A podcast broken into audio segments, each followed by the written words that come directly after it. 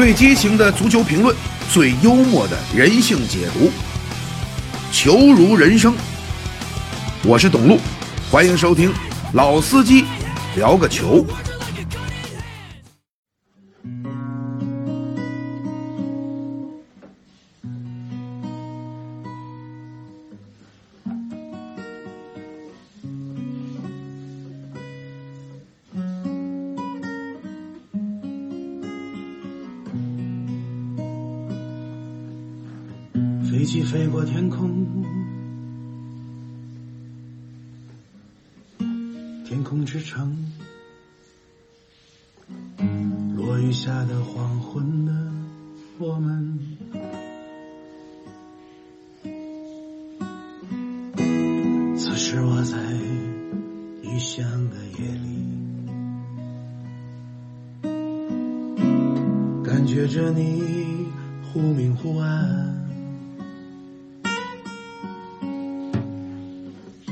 我想回到过去，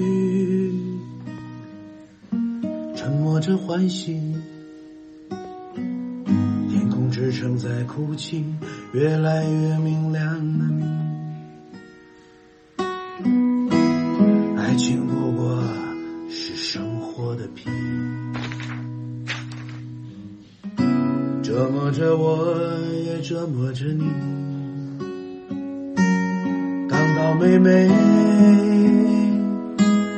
献给我的西班牙馅饼，甜蜜的融化了我。天空之城在哭泣。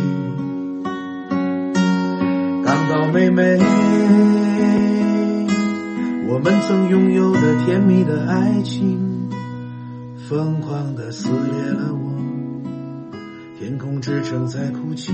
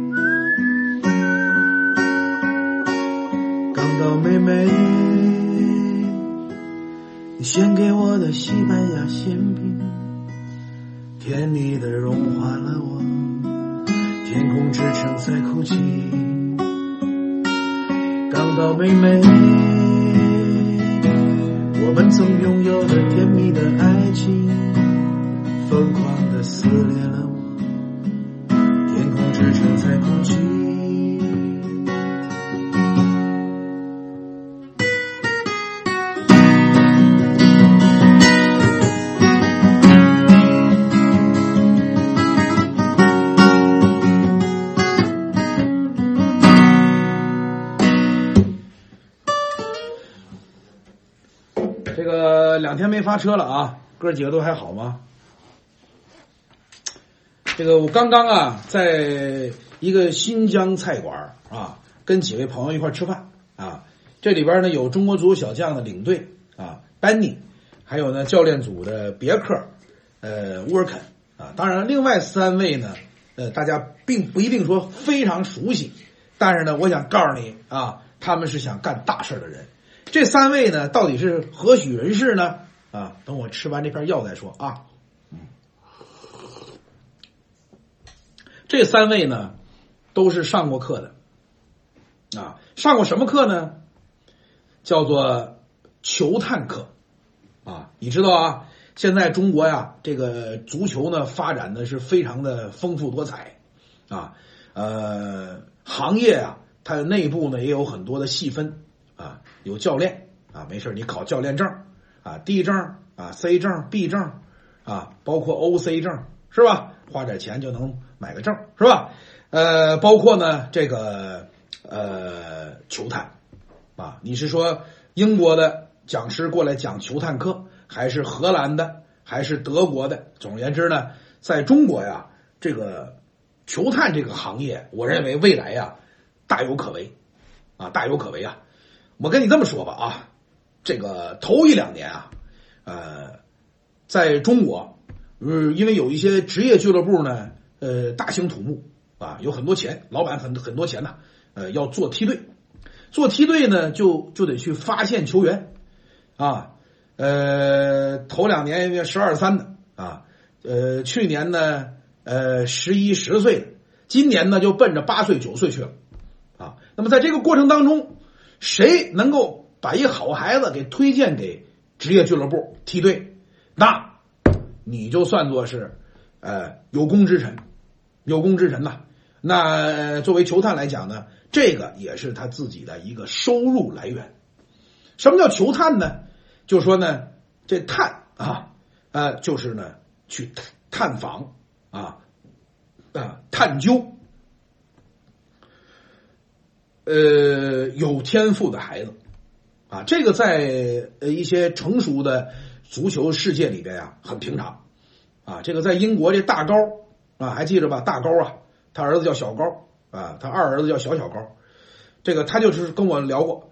说呢，就他儿子所参加的那个级别的比赛，也就八岁吧，啊，而且还不是说低级别的，就经常会有球探出没，啊，我告诉你啊，凡是在西班牙、德国、什么英国啊、法国，就是类似这种欧洲五大联赛的国家，每到礼拜六、礼拜天不在家的男人啊，很多都是干球探的，为什么呢？因为他们就这两天上班，为什么呢？因为这孩子呀，就是周末比赛。所以呢，他们根本就没在不能着家，他有一个呃时间表啊，说我我这个球探呢，我是负责这片的，呃七岁的啊，他呢是负责那片啊九岁的啊，他都有时间表啊，他蹬个三轮啊，骑个摩托啊，什么小黄车什么的啊，就这一天呢，从早到晚啊赶场啊，先看一场七岁的啊，再看一个级别的九岁的。回翻过头来呢，再看一八岁的，然后到那儿呢就开始看啊，就看球员，记下来啊，对这个球员，然后跟这个家长聊啊，加个微信什么的啊，这就算作是他的这个挖掘的这个目标了。然后呢，根据啊这孩子的水平，他呢就会给各个俱乐部啊去推荐啊，相关俱乐部推荐啊，有单干的，有搭帮的，还有呢是专属的。啊比较专属的就是大俱乐部，我养三百多个球探，啊，每个人有一个基本工资，啊，一个月呢三十欧元，哎，然后接下来呢，你发现一个成了一个，可能给你啊八百，啊，总还有的就是散户，散户就说呢，我呀兜里揣副牌，我逮谁跟谁来，反正呢，我呢有一个好的孩子，我发现了，你没看到，因为你没那功夫，啊，我看到了，我能联系上，然后我就先介绍，先往英超的梯队介绍。不行就英甲、英冠啊，呃，这这这不行，在四四四级别、五级别都行，反正啊，因为呢，在国外呀，他这个十十六岁以前呢，就孩子随便乱窜啊，没所谓什么，我到你这个俱乐部，我就得是你俱乐部人啊，活是你的人，死是你的鬼，没有啊，只要是大差不差，在那个区域里边，比方说，我这个地区啊，有一家英超，两家英冠啊，五家英英甲，这都行。啊，这都行啊，都有梯队，啊，反正大概其在这个不出这十里八乡，啊，这就叫球探。这个球探呢，它也分级别，啊，高级球探就像我在巴塞罗那所见到的皇马球探和巴萨球探，啊，那都是很有谱的，往那一坐都得是，啊，怎么着哪儿来的啊？就那个劲儿，明白吗？当然你给他钱了以后，他就会管你叫大爷啊，是这么一个，他们非常有原则，啊，他们很有原则的啊，所以呢。呃，不同的球探呢，他也会为不同的这个呃雇主啊去服务。那么在中国呢，球探行业呢是方兴未艾啊，方兴未艾。啊，所以呢，今天呢，我对面呢就坐了三位球探啊，这三位球探呢，三位球探呢啊都是热爱足球之人，其中有两位呢儿子呀都是九岁啊，也就是说呢，两位的儿子都是在练球。应该说呢，呃，既有孩子，呃，实际练球的这种亲身感受，本身呢也是球迷，啊，也喜欢踢球，哎，于是乎呢，也当不了教练，啊，也也不想当教练，啊，于是乎呢就做了球探，现在呢，他们 还有另外一哥们儿，那哥们儿呢平常不怎么踢球，但是就特别钻研啊，在一些这个足球的 A P P 上，经常会发表一些对欧洲足球技术战术的看法。应当说呢，也是，属于啊这个比较执着的热爱足球的人士。他们啊组成了中国足球小将元旦贺岁杯球探小组，还有一个哥们儿啊，一共四个人。那哥们儿呢是济南的，啊，济南的，因为也是上课呀认识的。济南的呢今儿没来啊，今儿短他一顿啊，回头在上海给他请回来啊，给他补回来。他们四位啊将会作为中国足球小旦小小旦，中国足球小将元旦呃贺岁杯及二零一零年龄组选拔的球探小组。啊，你说一般这球探小组怎么都得都得是单数啊？这样举举手投票表决啊？他们四个怎么可能呢？别着急啊，我我是球探小组的组长啊，请叫我组长，好吧？那么关于这个什么样的孩子能踢好球啊？我虽然说呀没有没有没有没有上过班儿啊，呃哪儿哪儿的都没给我讲过课，但是我自己我成系统。啊，一会儿我跟你聊一聊啊。那么我们五个人 将会呢出没在元旦期间呢上海巨动力星空足球公园。啊及中国足球小将上海基地。啊三十二支球队云集在此，将近五百名全国最优秀的二零一零年，包括二零一一也有个把二零一二的小妖啊都会呃集中呈现出来。那么乐播啊包括这个 PP 体育应该说对这个比赛会有直播。我们通过我们的选拔球探小组的选拔，啊，在这次比赛结束之后，将会正式的宣布成立中国足球小将啊 U 九。人说不对呀，你们不是有 U 九吗？怎么还成立 U 九呢？对不起，哎，明年现在的邝兆雷啊，什么孙晨曦啊、李显文啊、江景琦他们呢，就荣升优十了。那么 U 九呢，就属于朱尼奥这一波啊，朱尼奥啊、张琳芃啊。吴远言，他们再加上这次在上海贺岁杯选拔出来的优秀的孩子，将会组成二零一零年龄段的中国足球小将的优秀啊，这是世代相传，生生不息。所以呢，他们已经开始了自己的工作啊。哎，不对，五位吧，还有一位啊，还有一位我。一一年多了，我在啊，那那他们已经是五个人了，因为今天我他们有四位，再加上济南那位五位啊，加上我呢六位，但是我呢有一票否决权，就我算两两票，我算两票啊，哎，总而言之呢，呃，我们这个球赛小组已经成立了啊，我们现在有一个群叫二零一零中国足球小将二零一零后备群。啊，刚才呢有三百六十八个人，我现在不知道有多少人啊。我们在那个群里边已经开始跟，呃，要到上海去参加选秀的这些呃孩子的家长啊，呃，已经开始在沟通了，啊，这里边呢，说实话呢，我我发现一些问题，就是孩子就是家长啊，对于包括教练对于自己孩子的水平啊，他这个认识呢，有的时候啊会有一点偏差，有一点偏差，啊，就是因为因为是这样，中国太大了，人口太多了，啊，在各地啊。各个俱乐部，你想想，林林总总有多少啊？有的孩子呢，在这个俱乐部里边说我能排前三名啊，我的孩子挺厉害的，在我们这俱乐部里边能排前三名。但这样的俱乐部在他那个城市呢，有六百多个啊，而他这个城市呢，呃呃，这在他那个省呢，还有三十三十多个类似的城市啊。你再放在全国啊，所以呢，这有的时候呢，这个。家长的心情我能理解，但是呢，不得不说啊，足球小将这个平台啊，虽然说它平易近人，虽然说呢是任何人都可以触及，但是最终想站在这个平台上的这朋友啊，不是这朋友，这孩子，那要不是说你们市或者你们省，乃至于你们那那个地区数一数二的，要想真正的进入小将，真的比较困难。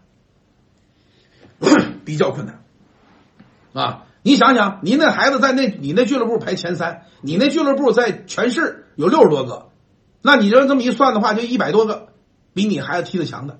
那你进足球小将，这得意味着足球小将这水平是不是？怎么怎么拿得出手呢？因为我们要干欧美呢，我们要挑战欧洲，明白吗？干日韩，挑战欧洲是这么个路子，不是说游戏，不是说这这这个出去玩儿啊。所以呢，我有的时候呢会把呀，呃，一些已经在今年参加了足球小将的这个一零年龄段的比赛的一些队员的呃比赛的集锦呢，会会往这群里边放一放。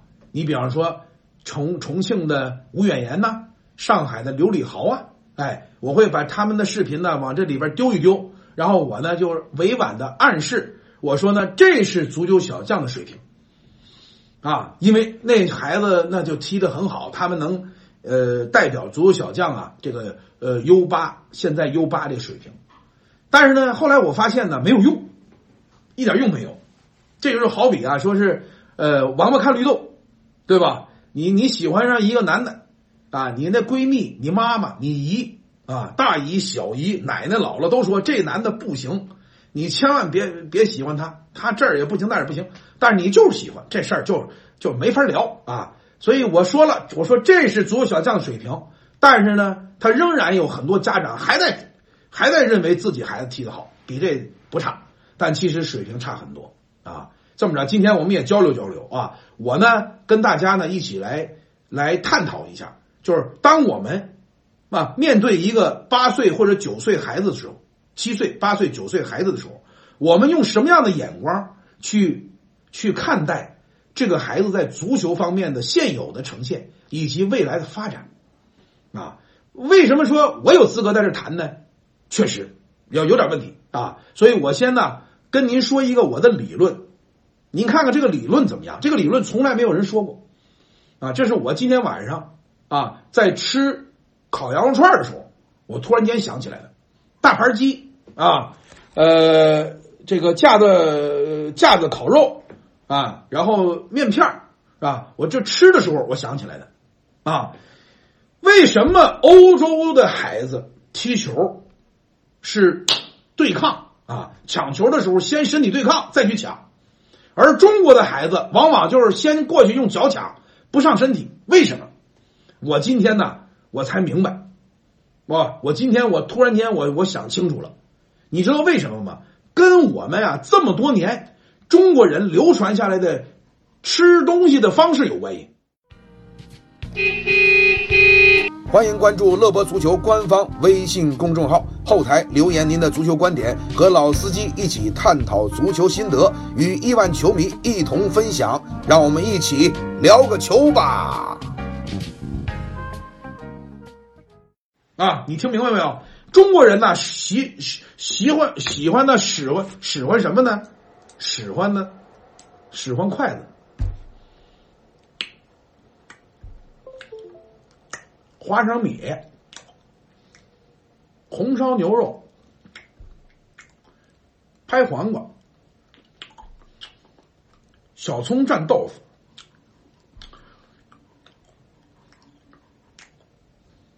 面条啊，酱牛肉，大腰子，什么东西啊都是用筷子，是不是？欧洲人呢使叉子和刀啊，一左手一右手啊，通常呢是左手使刀是吧？叉叉叉叉来了，啊，左手使刀，右手嘣儿叉子，是不是？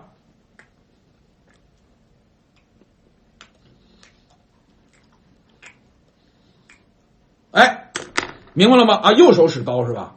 左手使叉子是吗？是右手使刀吗？啊，对，右手使刀。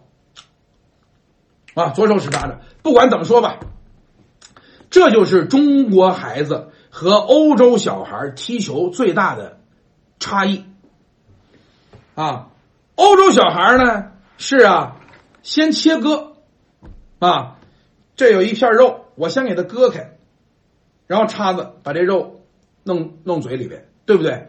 那么拿刀子割，其实就是一个上身体，用我的身体把你和球分开，最后我把那球刀走，这就是欧洲小孩从小拿刀叉吃饭，就这路子啊，先分割，再把这肉吃了。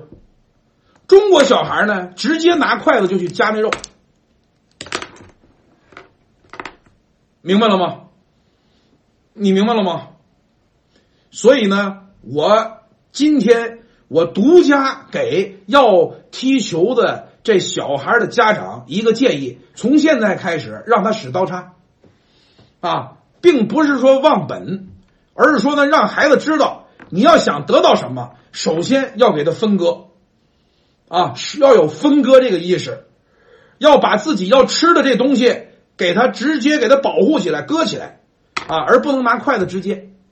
啊，你看欧欧洲小孩就是抢球先上身体，啊，然后把球抢走。中国小孩呢过去就只想拿两个腿去夹这球，这不就筷子吗？啊，比谁腿长，啊，不知道上身体，结果被人一撞，给撞飞了。怎么样？来，这是我独家，这是我独家想出来的，啊。独家想出来的，所以呢，我想说的是啊，就是中国的青训如果没有对抗，如果从现在开始不强调对抗，所有一切的所谓的训练、技术战术的训练，全是扯王八犊子、拉裤兜子啊！这在鹿岛鹿角 U 十三又把中国的职业梯队 U 十三给给干了好几个，申花也输了，好像是。苏宁也输了，还是恒大还是输不输我也不知道，反正全胜，鹿岛鹿角。日本小孩就知道上身体啊，那你说日本小孩他也那什么呀？日本小孩他怎么他也不不不不是那什么呀？日本小孩也不是使刀叉呀，他怎么能敢上身体呢？日本他有这种怎么说呢？武士道精神啊！日本小孩从小的就叮咣五四的各种各种折磨啊，变态嘛。啊，从小大冷天的啊，就是日本东京、奈良、大阪、神户是吧？大冬天的，你看遍地都是穿短裤的，为什么呢？就这么就就这样啊，就是就是要把自己身体给摧毁，他以摧毁自己身体的方式，以不爱惜自己身体的方式啊，但是却磨练着自己的身体啊，这是日本日本小孩啊，冬天。你看那校服都是裙子，最多穿一打底的保暖裤，啊，膝盖都露着，是不是？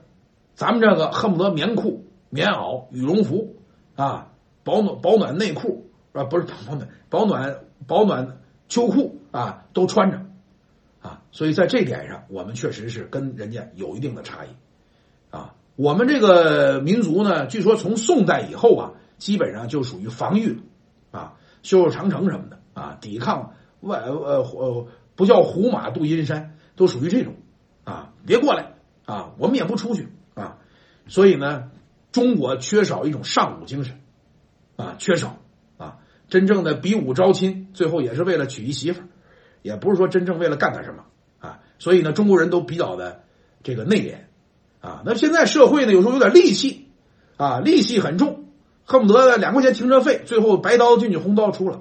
那都是变态，啊，那不是真正的说真正的对抗，是吧？少数民族呢，有时候有点摔跤，是吧？那汉人没事你说上街咱俩摔一跤啊，哎，一块练练啊。像小时候我们还有骑马打仗，是不是？然后没事啊，举办个摔跤比赛，这都还都算作一种对抗。现在这孩子哪有啊？玩电子游戏，净他妈自己跟自己对抗了，是不是？然后出去也都是各种伪娘啊。这个各种他妈长得男男女不女的成了明星了，啊，也说说不上来。所以呢，中国的男孩的确现在呢缺少一种啊真正的、真正的奋斗抗争的这样的一种一种状态，啊，那欧洲呢有的是海盗出身的，有的是游牧民族，与天斗、与地斗、与人斗的全都是，啊，没事都都都兜里掖掖把菜刀就出去要跟一豹子干，是吧？像这个啊，所以呢。我们的孩子呢，确实缺少足够的这种、这种、这种对抗的意识啊！再加上中国呢，一直都是礼让为先，是吧？宽以待人啊，然后和气生财所以呢，多半呢也确实是内心呢也是呃比较柔软。这么着下去不行，真的。我现在看了很多的这个视频，八岁的、九岁的，有的呢踢的真不错。但是呢，现在给我一视频，我是我说董老师，你给我看看这孩子。我先说，我说我不是专业的啊，我只能是以我的观点，不见得对啊。给我一视频，我先看什么呢？我先看这攻防节奏，就说这球啊，在这运行的这个速度、攻防的节奏转换，说这边拿球了，小孩搁怎么往前进攻？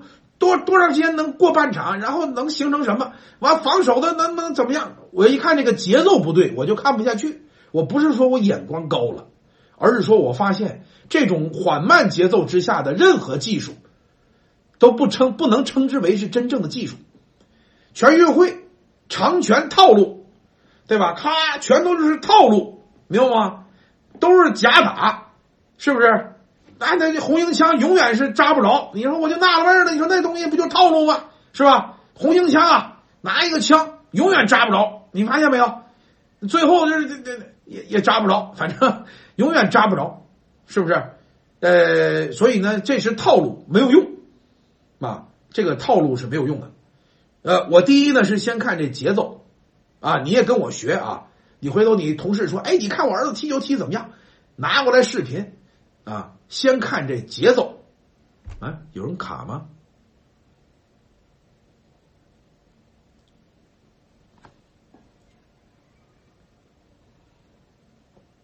哎，有多少人在呀？现在凡是听着的活着的活的，能不能打一个六六六啊？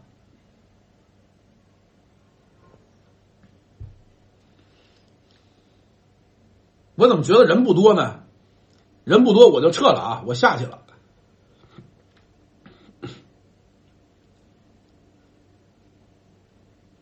啊，这个第一呢，先看节奏。我问你，昨天利物浦打曼联，说句实在话，就是利物浦一个队员呢没有上场，和曼联呢有一个队员还在场上，这两个人在某种程度上就决定了这场比赛的一个走势。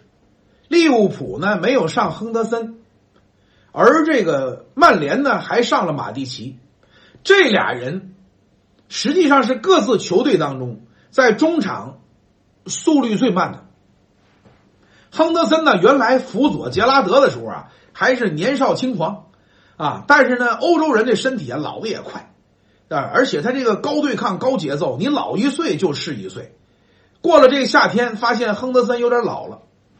节奏有点慢了，啊，打尤其打大巴黎那场，明显呢就有点跟不上趟了。所以呢，利物浦，呃，这场比赛呢没上亨德森、法比尼奥什么的啊，什么这个这个这个，呃，还有谁来着？法比尼尼奥那中场叫什么来着？哎呀，看不出来。那还有谁来着？法比尼奥啊，凯塔。还有谁？维尔呃维维维尔纳杜姆，呃维纳尔杜姆，维纳尔杜姆，对吧？亨德森没有上，所以呢，他在中场的一个运作呀，明显是加快了，节奏快。那么，那么呢，曼联呢？实话讲啊，马蒂奇呀，刚来的时候真的可以从切尔西捡一大便宜啊，但是呢，今年也不怎么着呢，也慢了，大只啊，太慢了啊。埃雷拉呢，其实前两年也挺好用的啊。九十分钟盯阿扎尔，让阿扎尔有点难受。但是现在呢，也稍微有点老了。所以曼联呢，这俩腰啊，一个慢，一个呢身体对抗又差，所以确实比较难。而这个利物浦这个呢，确实中场充满生气，是这个意思啊。所以呢，视频来了之后，先看节奏啊，节奏快的你可以接着看。另外一个看什么呢？看对抗。说董老师。这是我儿子，蓝色的九号。我一看，哎呦，这这家伙啊，确实也过人啊，打门不错。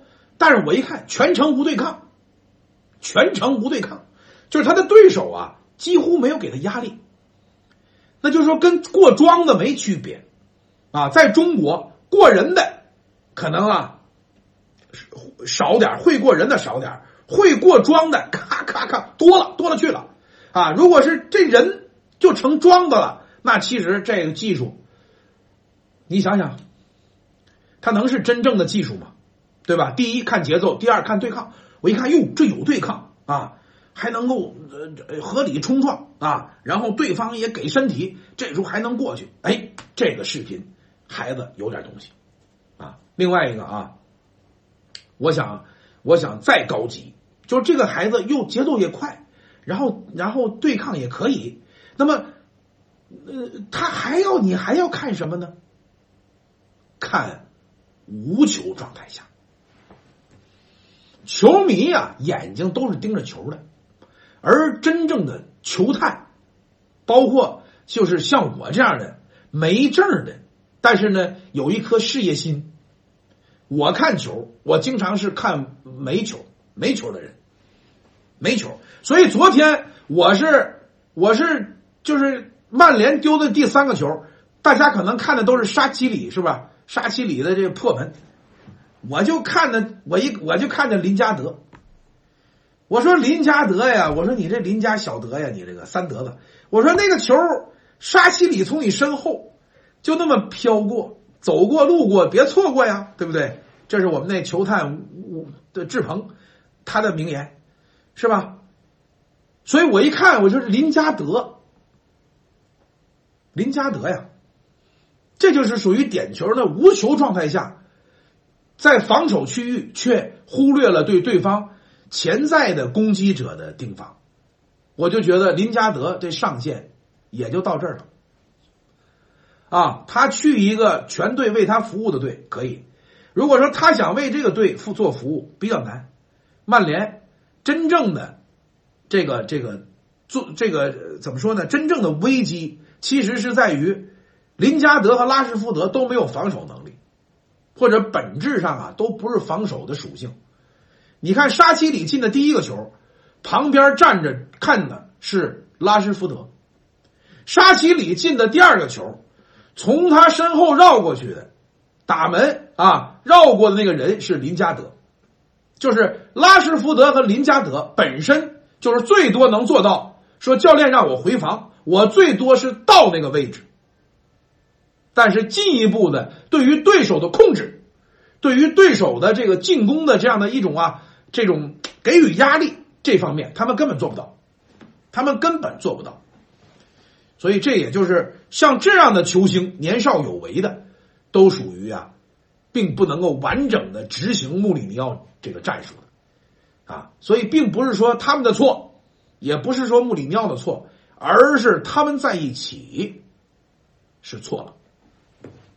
明白了吗？这个事儿不是穆里尼奥的错，因为穆里尼奥呢执教切尔西啊，执教国米啊，人家都都都很厉害呀，啊，那么这个拉什福德也是不错呀，那么这个林加德在在这个英英英英英格兰国家队也踢的不错呀，但是就是因为他们不合拍，